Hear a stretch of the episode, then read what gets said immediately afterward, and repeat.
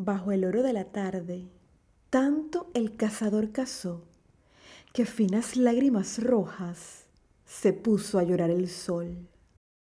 Bienvenidos una vez más a este su podcast entre poesías y poetas. Mi nombre es Priscila Gómez y estoy transmitiendo desde David Chiriquí, República de Panamá, un espacio para compartir poesía en español de todos los tiempos.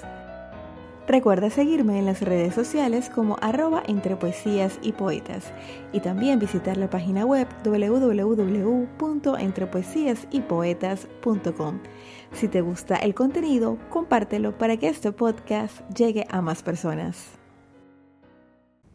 Estamos en el capítulo número 87 de este su podcast entre poesías y poetas. Y quiero comenzar dándote una gran noticia que me tiene muy muy feliz. Y es que soy finalista del concurso Panamá en Positivo en la categoría Emprendimiento en Positivo con este podcast entre poesías y poetas. Y me siento orgullosa de que la poesía tenga su lugar en eventos tan importantes como este porque la poesía es cultura y la cultura nos lleva por caminos de progreso. Los premios Panamá en Positivo se entregan desde hace ocho años en diferentes categorías y se nominan a personas o grupos de personas que estén realizando alguna gestión que muestre la mejor cara de Panamá. Así que me siento muy honrada con esta nominación. Le quiero dar las gracias a la plataforma Panamá en Positivo y a Más Móvil Negocios, que son eh, pues quienes llevan a cabo este evento. Y en las notas del episodio te voy a dejar un enlace para que puedas votar por mí y me ayudes a pasar a la siguiente fase del concurso. Yo solo soy una representante, realmente lo que se nomina en, en este concurso es el amor y el gusto por la poesía y lo maravilloso que con ella se puede lograr. Así que pues te pido que me apoyes. Y así como también es maravilloso la obra que tenemos para este episodio, recordando a una de las grandes poetas de Latinoamérica, la muy querida Alfonsina Storni. Conozcamos los principales datos de su biografía. Alfonsina Storni nace en 1892 en Capriasca, Suiza. En 1896, junto con toda su familia, se traslada a Argentina, donde desarrolla su vida. Inició en el mundo artístico a través del teatro. Se formó como maestra y trabajó en la ciudad de Rosario, donde empezó a publicar sus primeras obras. Luego se traslada a Buenos Aires, donde también fue docente de teatro infantil. A través de sus publicaciones se da a conocer como defensora del feminismo, una mujer que se enfrenta al mundo haciéndose cargo de sus decisiones. Participó en círculos literarios, frecuentándose con grandes personalidades de la época.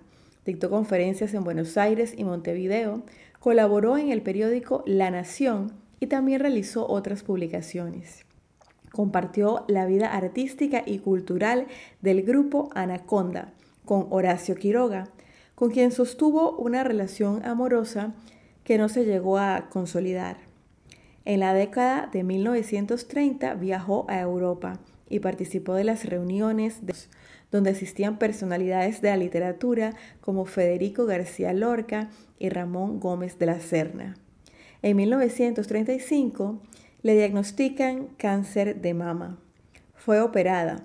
Sin embargo, los resultados no fueron los esperados, por lo que la poeta entró en un estado de depresión lo que la llevó a abandonar el tratamiento médico. En 1936, desafortunadamente, se suicida Horacio Quiroga, lo cual impacta a Alfonsina y le anima a pensar en el suicidio como una elección libre. Le dedicó un poema de versos conmovedores a Quiroga donde presagia su propio final. En 1938, junto con Gabriela Mistral y Juana de Ibarburu, Alfonsina fue incluida en el homenaje que la Universidad de Montevideo brindó a las tres grandes poetas de América. Un gran galardón. Tristemente, eh, el estado de depresión de Alfonsina no cesó y finalmente en la madrugada del 25 de octubre de ese mismo año, en Mar de Plata, Alfonsina se dirigió al mar para nunca más regresar. Más tarde dos obreros descubrieron su cadáver en la playa. Este hecho inspiró la canción Alfonsina y el mar, la cual relata el suceso y sugiere el motivo de su decisión. Su cuerpo fue velado inicialmente en Mar de Plata y luego en Buenos Aires. Hoy para todos ustedes declamaré su poema Romance de la Venganza. Cazador alto y tan bello, como en la tierra no hay dos. Se fue de casa una tarde por los montes del Señor. Seguro llevaba el paso, listo el plomo, el corazón repicando, la cabeza erguida y dulce la voz.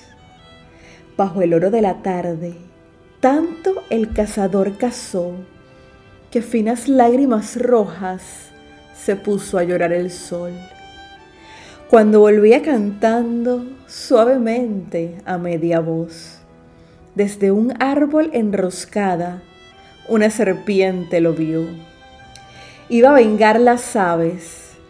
Mas, tremendo el cazador, con hoja de firme acero, la cabeza le cortó. Pero guardándolo estaba a muy pocos pasos yo. Lo até con mi cabellera y dominé su furor. Ya maniatado le dije, pájaros matasteis vos y voy a tomar venganza ahora que mío sois. Mas no lo maté con armas, busqué una muerte peor. Lo besé tan dulcemente que le partí el corazón. Cazador, si vas de casa por los montes del Señor, teme que pájaros vengan hondas heridas de amor. De una forma muy sensual, este poema nos hace reflexionar sobre cómo en esta vida todo se paga. Y sobre todo hace un llamado a la cordura, a controlar la codicia y la avaricia del ser humano para con la madre naturaleza. De esta forma llegamos al final del capítulo número 87 de Entre Poesías y Poetas un podcast para compartir poesía en español de todos los tiempos. Te recuerdo que en las notas del episodio te voy a dejar el enlace para que puedas votar por mí y apoyarme en el concurso Panamá en positivo. Te espero la próxima semana con otra interpretación. Me despido recordándote que la poesía se vive mejor cuando se escucha. Hasta la próxima.